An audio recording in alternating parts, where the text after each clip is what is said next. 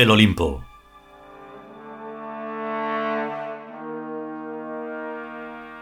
Decimosexto capítulo. Sexta parte.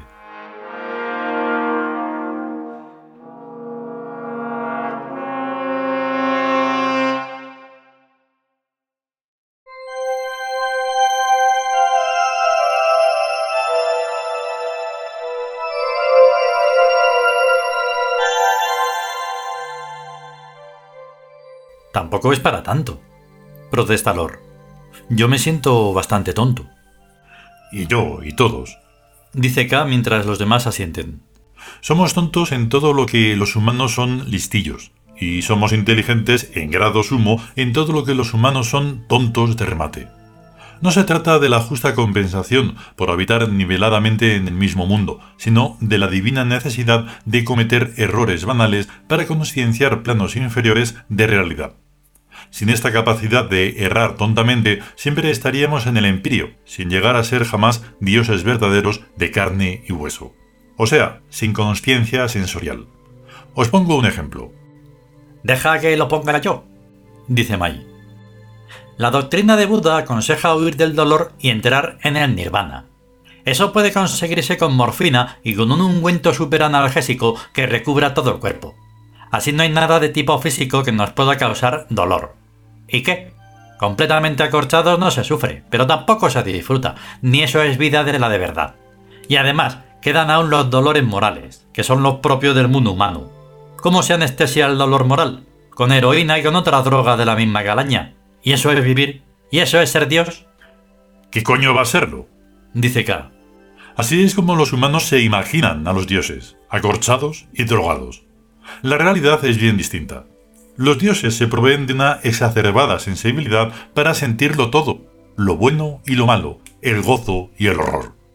Sentirlos, evidentemente, desde sus tronos, desde arriba, desde una abismal distancia entre ellos y sus propios cuerpos personales.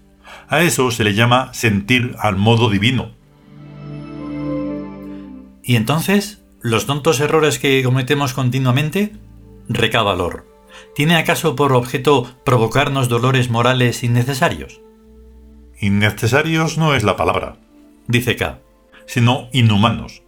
Errores de la inocencia, debidos a que los dioses atribuyen erróneamente a los humanos las cualidades de la nobleza divina, normal entre dioses, pero de la que los humanos carecen por completo. Y, hasta que no descubrimos palmariamente y sin lugar a dudas la realidad absoluta de que los seres humanos son unos bichos asquerosos, los tratamos como si fueran dioses o diosecillos, con las consiguientes meteduras de pata que eso supone, y el dolor moral consiguiente que nos provocan sus humanas reacciones. A esa gente hay que tratarla a palos, dice Lor, y sin miramientos. Tampoco es eso, dice K. Hay que tratarlos con divina educación, o sea, con inteligencia y con absolutamente nada de ingenuidad. Los seres humanos son como son y van a seguir siéndolo hasta que se extingan y vuelvan a la animalidad de la que los tius intentamos sacarles.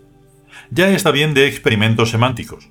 Ojalá pudiéramos quitarles las almas y dejarlos en lo que ellos creen ser, en neta materia. Pero eso no sería posible más que en una realidad que no partiera del cero para jamás volver a él. Podemos arrojar las almas humanas al ámbito del olvido, pero no a la nada. Quizás con eso sea suficiente, al menos por ahora. Siempre hablas con reservas mentales, K. Dice Mai pensativamente.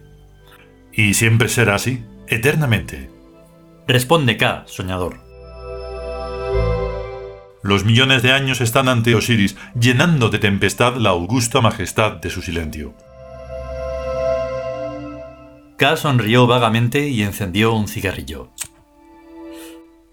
En teoría, y considerando un número suficientemente grande de reencarnaciones, los humanos, y aún los animales, podrían salir de la maldita rueda de la repetitividad que los mantiene uncidos a un escaso repertorio de actos, nacer, putearse unos a otros, follar, frustrarse, envejecer y morirse. Eso, dice Mai, a lo que los orientales llaman samsara, la rueda. A su modo, dice K. Lo terrible no es reencarnar, sino reencarnar para vivir otra vez la misma vida inútil y sin sentido. Primero habrá que saberlo, Quizás nos cueste 100.000 años enseñar a los humanos que la reencarnación es la única forma de existencia. Una vez conocido esto, es ya posible rectificar los minúsculos actos cotidianos e ir pasando de un universo divergente al siguiente, y al siguiente, y al siguiente, hasta llegar a alguno en que la humanidad se ha convertido en ciudad, y el que la biología animal se ha escapado de la medusa que le retiene.